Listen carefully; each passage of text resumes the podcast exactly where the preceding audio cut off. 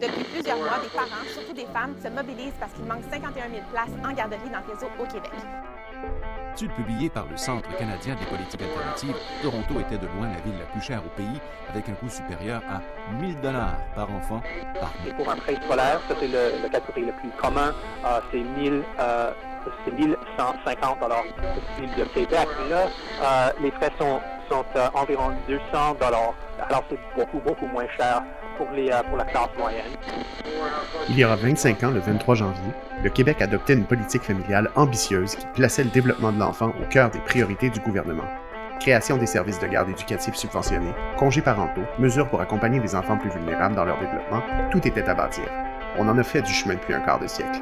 Je m'appelle Félix Couchy-Charret et à la CSQ cette semaine, on fait le bilan d'un quart de siècle de la politique familiale et on se projette dans l'avenir.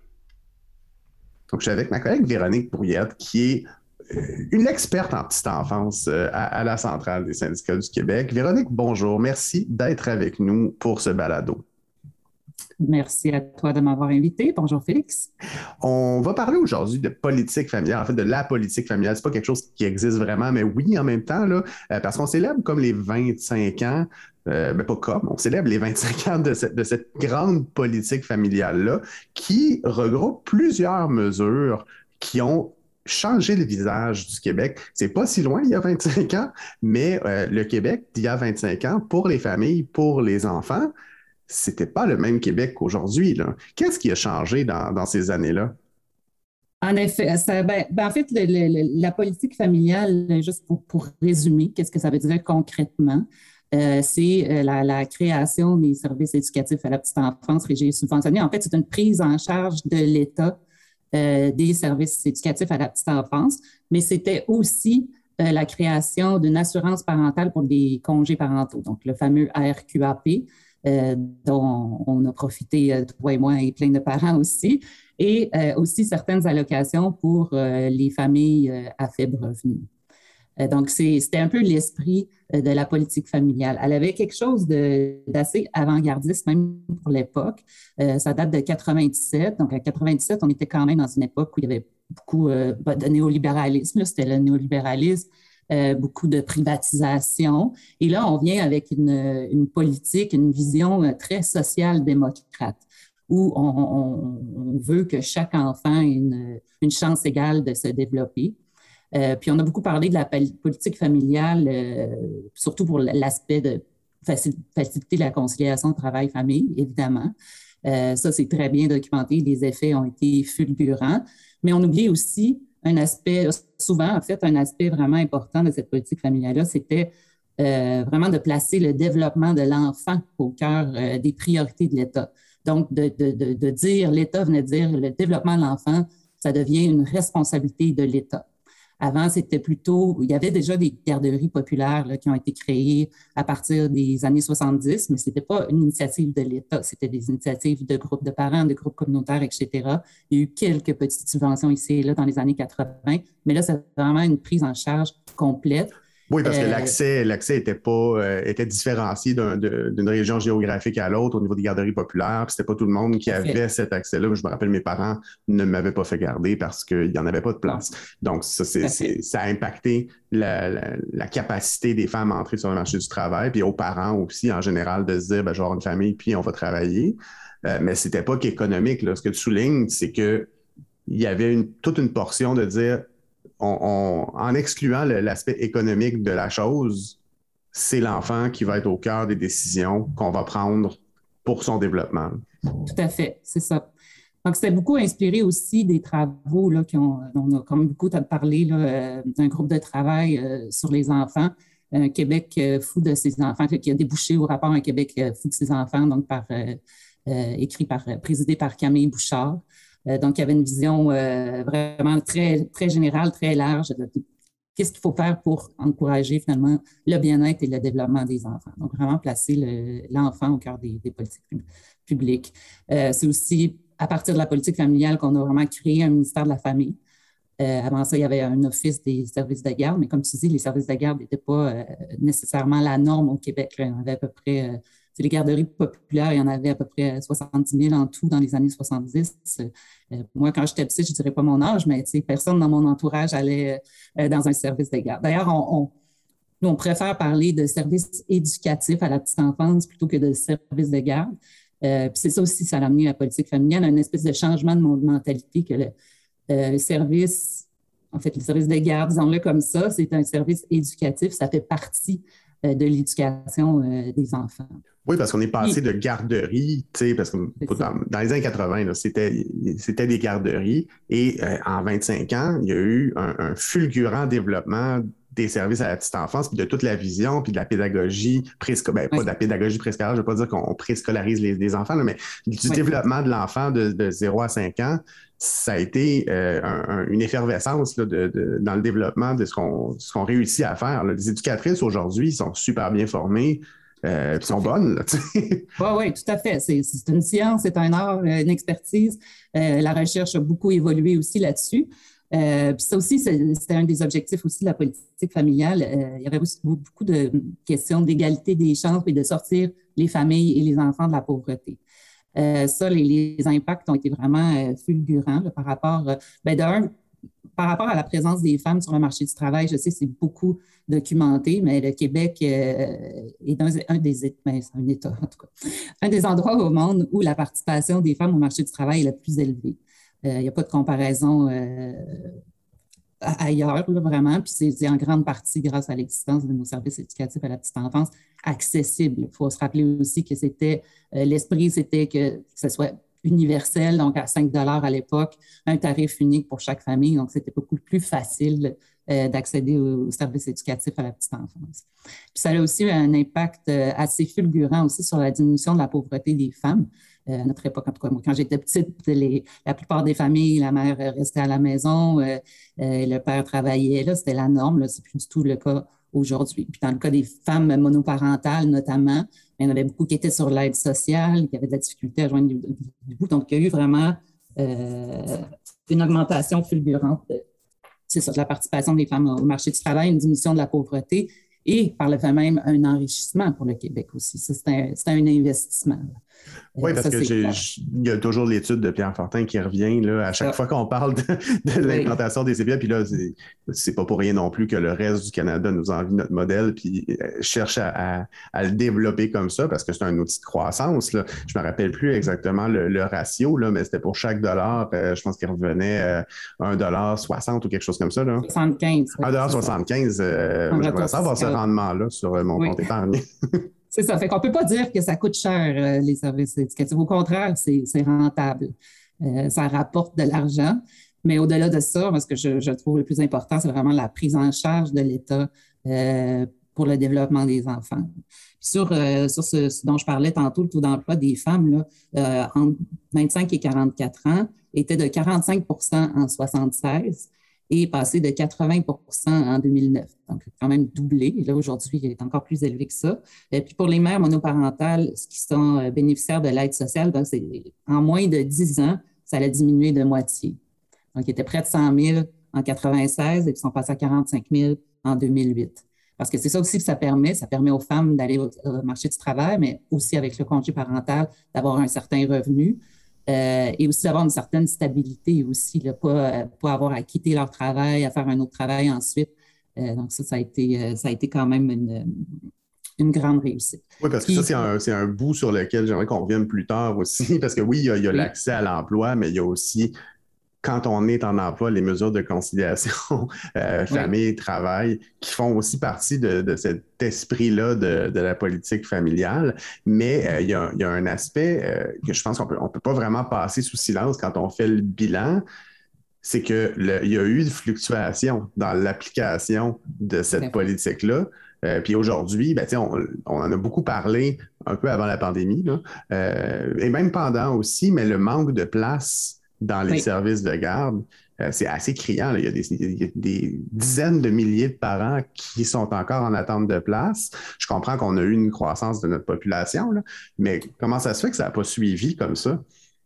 Ben, tout à fait. Ça, c'est. Euh, c'est ce que j'aimerais euh, dire comme message, disons, c'est qu'on devrait peut-être revenir à l'esprit de la politique familiale qui avait des objectifs tout à fait nobles, qui étaient inspirants, qui nous faisaient rêver, qui, nous, qui était un peu une fierté pour le Québec. Oui, il y a eu des impacts positifs, mais au fil, des années, euh, il y a eu un détournement pas mal du sens. On a comme un peu oublié, je pense, les grands objectifs, la vision, l'esprit. Et ce qui s'est passé, bon, il y a eu plusieurs euh, gouvernements euh, successifs qui ont eu des mesures, chacune voulait apporter ses petites réformes en petite enfance. Et ce qui s'est passé, en fait, c'est qu'il y a eu une privatisation assez fulgurante des services de garde. Donc, on a ouvert la porte toute grande aux garderies privées. C'est plus, beaucoup plus facile d'ouvrir une garderie privée que d'ouvrir un CPE ou un milieu familial régi subventionné. Euh, pour ouvrir un CPE, ben c'est de l'économie sociale, ça prend un conseil d'administration, il faut que les parents soient impliqués, etc. Donc, c'est un processus un peu long. Euh, là, il y, a, une réforme toute récente qui essaie de faciliter un peu la création de CPE, mais on reste quand même euh, un peu pris avec cette espèce de réseau à deux vitesses aujourd'hui. On n'est plus seulement dans un modèle où c'est l'État qui prend en charge euh, les services éducatifs à la petite enfance, mais on a comme un réseau parallèle de garderies privées.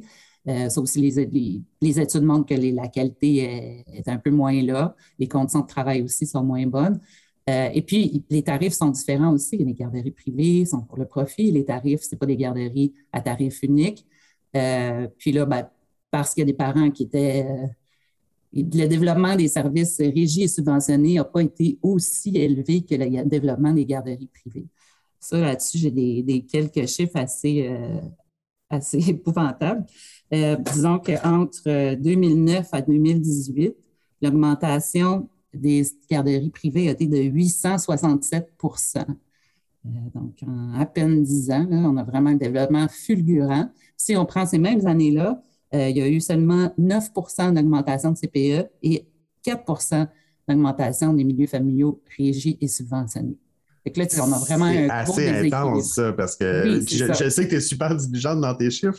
c'est pour ça que ça, me marque plus, parce qu'on dirait une erreur, tu sais, le 867% ça a l'air complètement aberrant par rapport au, 9% mais c'est fou, là. Ça, c'est vraiment du développement hyper rapide. Là. Oui, c'est ça. Puis les parents, ce qu'ils veulent, c'est une place de qualité et à tarif réduit. C'est ce que les parents souhaitent. Mais là, comme il n'y en a pas, puis là, en plus à ça s'ajoute ben, un certain essoufflement. On n'a comme pas assez chéri notre, notre politique chérie, là, si je peux dire comme ça. On ne l'a pas assez soigné, je pense. On l'a négligé. C'était un beau projet, un beau rêve qu'on avait, euh, quelque chose d'inspirant. Euh, puis les gouvernements l'ont négligé. On négligé aussi les conditions de travail. On ne peut pas passer ça sous silence. Euh, on, on, connaît l'importance euh, d'avoir des services éducatifs de qualité euh, dès la petite enfance. les, recherches sont assez claires là-dessus. C'est entre 0 et 4 ans euh, que le développement des enfants est le plus marquant pour à la fois pour le développement cognitif, langagier, mm-hmm. social, affectif, etc. donc, ça, la, neuroscience est assez limpide là-dessus. donc, on devrait, on devrait accorder autant d'importance qu'on accorde, disons, au système scolaire. Ça fait partie. c'est aussi un, un facteur de protection, le fait de, de, fréquenter un service éducatif de qualité, euh, pour, surtout pour les familles euh, défavorisées, les enfants issus de, ça aussi, les, les, les, enquêtes euh, le démontrent clairement. Puis ça, c'est particulier. Puis je, je, veux revenir dessus parce qu'on est quand même un balado syndical.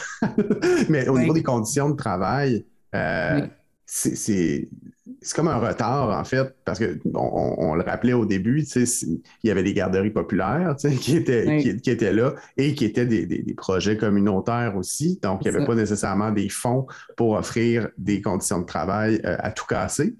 Puis on dirait que ça, ça s'est comme collé sur le, le seuil le plus bas, puis qu'il y a un retard accumulé au cours des années où on s'est dit, ben ça, c'est une vocation finalement, comme beaucoup de professions féminines. Euh, et on s'attend à ce que les, femmes qui exercent ces professions-là, puis on l'a souligné, mais je, le répète parce qu'elles sont extraordinaires. Euh, moi, comme parent, avec mes trois enfants, des fois, je, je, viens à bout de ressources, puis quand ils arrivent au service de garde, ben, tout va bien. puis tout va bien parce que c'est des professionnels, mais on ne les reconnaît pas non, en fait, on les reconnaît pas, on les remercie, puis nous, comme parents, on les reconnaît énormément, mais comme société, on les reconnaît pas à leur juste valeur. Tout à fait. il, y a eu, un essoufflement, une surcharge de travail, des conditions de travail difficiles, des salaires euh, pas toujours euh, très intéressant non plus. C'est sûr que bon, il y, a, des petites améliorations, mais il y aurait encore beaucoup plus à faire pour attirer la relève. Euh, puis là, ben, bien qu'aujourd'hui, on se trouve avec un problème criant et urgent de pénurie de main-d'œuvre et d'attraction de, et de rétention du personnel. Non seulement on n'arrive pas à attirer euh, la relève parce qu'on se dit, bah, là, aller travailler dans un travail difficile, exigeant, qui demande des études aussi, une expertise, beaucoup de patience, mais dans des conditions de travail pourrait être amélioré, disons, puis un salaire euh, qui n'est pas dans les plus hauts non plus, mais si, disons, on compare avec une formation équivalente pour le DEC. le DEC reste quand même euh, une des formations qui, mène à un emploi, le DEC en technique d'éducation à la petite enfance, un peu moins payant.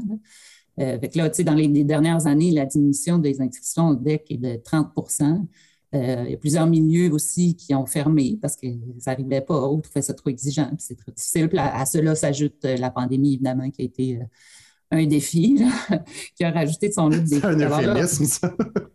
C'est ça. Fait que là, on se retrouve avec un problème urgent à régler.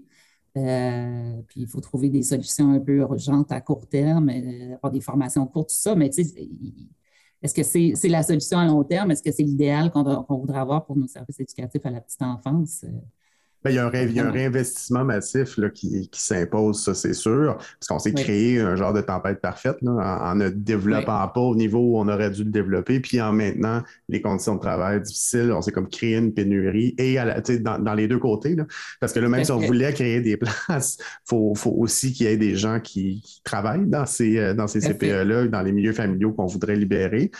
Mais si on avait un réinvestissement massif, parce que là, il y a des bouts négatifs, mais il y a des bouts positifs aussi là, dans tout ça, parce que c'était beau comme idée. Tu, l'as dit toi-même, c'était un, idéal, c'était noble, puis ça, a montré des effets euh, concrets et, assez indéniables sur plusieurs aspects de la société, dont le développement des tout-petits, qui était le, cœur de tout ça, mais ça a aussi eu des effets secondaires sur le travail des femmes, sur l'ensemble mm-hmm. de, notre organisation sociale. Si on, voulait la pousser plus loin, mettons qu'on réinvestit massivement dans les services à la mais dans les familles en général, euh, qu'est-ce qu'on pourrait développer? Parce qu'il y, a des pays dans le monde qui ont des super bonnes idées et qui ont des, approches familles différentes que celles du Québec. Ben, je, suis contente que tu parles des autres pays euh, parce que je, ça, c'est une autre chose que j'aimerais mentionner. C'est sûr qu'on on se vante beaucoup de notre politique familiale, on en est fiers. Euh, on est quand même unique, c'est un modèle unique en Amérique du Nord. nos voisins en Ontario, euh, le taux d'emploi des femmes est beaucoup plus bas. Le taux de fréquentation des services éducatifs est beaucoup plus bas aussi parce que ça coûte cher.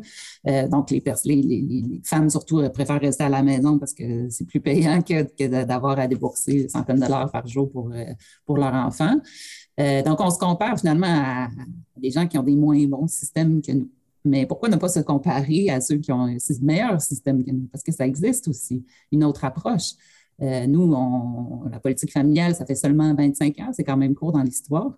Euh, oui, c'était avant-gardiste dans notre contexte nord-américain de société libérale, mais dans les pays scandinaves, cette approche plus de l'égalité des chances, de développement de l'enfant, elle existe depuis la fin du 19e siècle.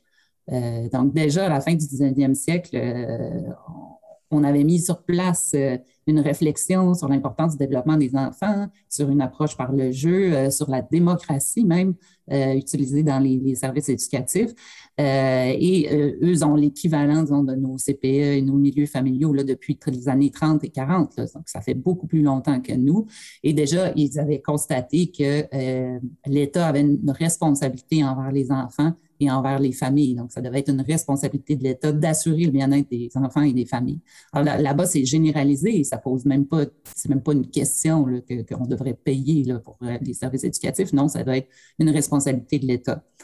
Euh, et la fréquentation le, au service éducatif est, vraiment 90 euh, à peu près les, services éducatifs. Puis c'est un choix de société qu'ils ont fait aussi. si je prends la euh, ben, l'argent qui est investi dans les services éducatifs à la petite enfance, euh, les pays euh, qui investissent le plus, c'est vraiment le Danemark, Suède, Finlande, tous les pays nordiques, Norvège.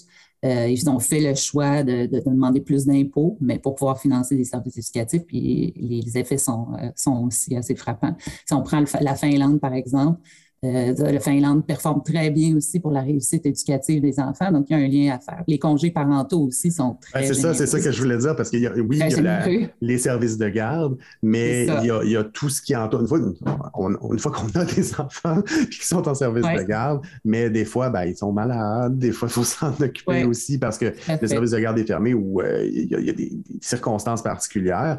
Au Québec, on n'a pas la Cadillac des congés parentaux. Au niveau du congé parental, dans le sens de suite à l'accouchement euh, ou suite à l'adoption, on a en Amérique du Nord le régime probablement le plus généreux, là, mais si on se compare aux pays scandinaves, euh, c'est pas, pas. Là. Non, c'est ça.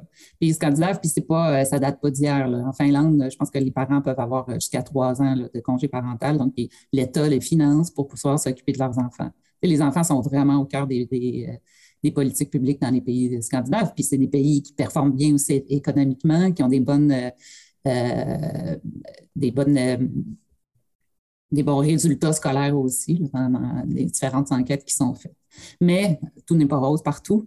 Aussi, il y a aussi des problèmes d'attraction, rétention de la main-d'œuvre aussi dans les pays scandinaves en ce moment. Donc, ils font face à ça. Par contre, ils ont la, petite enfance est vraiment considérée comme faisant partie de l'éducation. D'ailleurs, c'est dans presque tous les pays scandinaves, à l'exception, je pense que du Danemark, ça fait partie du ministère de l'Éducation. Donc, pour eux, l'éducation, euh, ça commence tout petit, ça commence euh, à zéro. Donc, c'est vraiment une, approche euh, différente. on peut dire que c'est la Cadillac des, services éducatifs à la petite enfance. Il y a aussi, ben, ça, c'était pas dans la politique familiale, mais il y a des l'approche du jeu risqué, par exemple, ou euh, euh, le jeu dans l'apprentissage dans la nature. Ça, c'est des choses aussi qui font partie de la philosophie des services éducatifs scandinaves, que nous, on commence à en parler, on fait quelques projets pilotes, mais là-bas, c'est comme en Norvège, par exemple. C'est complètement intégré. Là, en Norvège, euh, l'équivalent de nos CPE, disons-le comme ça, euh, ils passent, les enfants passent 70% de leur temps dehors. Ils font l'été, puis l'hiver, 30% Puis euh, on peut voir des images là, quand on regarde les enfants, ils dorment dehors carrément là, dans leur couverture, dans la neige. Puis, les, locaux sont aménagés justement pour être dehors. Ils vont, dans le bois, puis il y a une approche aussi du, par le jeu risqué. En tout cas, toutes des choses qui sont comme relativement un peu nouvelles pour nous, mais qu'eux sont intégrés puis font partie de de leur système comme tel. Fait qu'on a encore, euh, on a encore de l'espace pour rêver à une politique familiale qui euh, mettrait le développement de l'enfant encore plus euh, à, contribution pour une société qui est plus riche, pas riche monétairement, pas riche économiquement, mais riche de ces enfants-là à qui on donnerait la priorité, puis qu'on amènerait à devenir éventuellement de meilleurs citoyens. Euh, Véronique, merci beaucoup d'avoir pris le temps avec nous de faire un, tour. De, je sais qu'on aurait pu en parler encore pendant une heure et demie. Oui, je me sens que je n'avais pas fini. Là. Mais si tu avais, si avais par exemple, un, un, euh, un souhait, euh, puis je sais que tu en as plein d'autres, mais mettons que tu en avais un souhait que tu voudrais voir se réaliser à court terme pour le Québec pour, pour cette, renforcer cette politique familiale-là, ça serait quoi? Ben, j'en ai plusieurs, puis là, je, trouve que ça passé vite. Je pensais que ça serait plus long que ça. J'ai plein d'autres choses à dire parce qu'il y a plein de sujets dont on n'a pas abordé. Euh, mais moi, ça serait de revenir vraiment à l'esprit de la politique familiale et d'assumer de, notre modèle. Euh, c'est-à-dire que c'est vraiment l'État, c'est la responsabilité de l'État d'assurer le développement optimal des enfants et l'égalité des chances. Donc, que ce soit vraiment l'État qui euh, qui subventionne l'ensemble des services éducatifs à la petite enfance. Comme ça, on, s'assure d'une qualité et d'une accessibilité pour tous. Euh, ça, ça serait ça. Puis l'autre aspect dont je n'ai pas beaucoup parlé, mais qui était aussi dans l'esprit de la politique familiale, c'est toute la question des enfants défavorisés. Je trouve que euh, oui, on a, on a, amélioré le sort de plusieurs familles et mères en leur permettant d'accéder au marché du travail, mais il reste encore beaucoup de travail à faire par rapport à ça. Euh, les, pas de subventions, les subventions ne sont pas énormes là, dans les services éducatifs à petite enfance pour les enfants défavorisés. Là. Euh, on le calcule seulement en fonction de parents qui ont, sont bénéficiaires de, de l'aide sociale ou de programmes. Euh, Contrairement aux écoles où on calcule un indice de défavorisation. Exactement. Fait que ça, il y a, y a, du travail à faire de ce côté-là. Donc, c'est pas en. Puis aussi, selon les recherches, ben, on sait vraiment que le fait de, de, fréquenter un service éducatif de la petite enfance, c'est vraiment un facteur de protection pour l'enfant ensuite et pour son futur. Donc, c'est un enfant qui est plus euh, vulnérable, qui vient d'une famille plus vulnérable, euh, risque d'avoir moins de problèmes en fréquentant un service éducatif de, qualité. donc, c'est comme un peu une, ça, ce serait vraiment amélioré et ils fréquentent moins de façon générale les services éducatifs à la petite enfance. Euh, donc, ça, je ferai ça. Il y a aussi bon, la question des enfants qui ont des besoins particuliers. Il y en a de plus en plus. Il n'y a pas toujours les ressources. Les, éducatrices sont essoufflées. manque de, bon, il y a plein de, plein de choses à améliorer. Là, la liste pourrait être longue, mais on pourrait faire un, autre balado. Ben, tout à fait. Ça va me faire plaisir d'être invité pour en, jaser. Puis en attendant, on espère que le ministre de la Famille a été à l'écoute de ce balado. Et s'il a besoin d'idées, ben, appelez-nous. tout à fait. Je suis disponible. à la semaine prochaine, tout le monde. Merci, Véronique.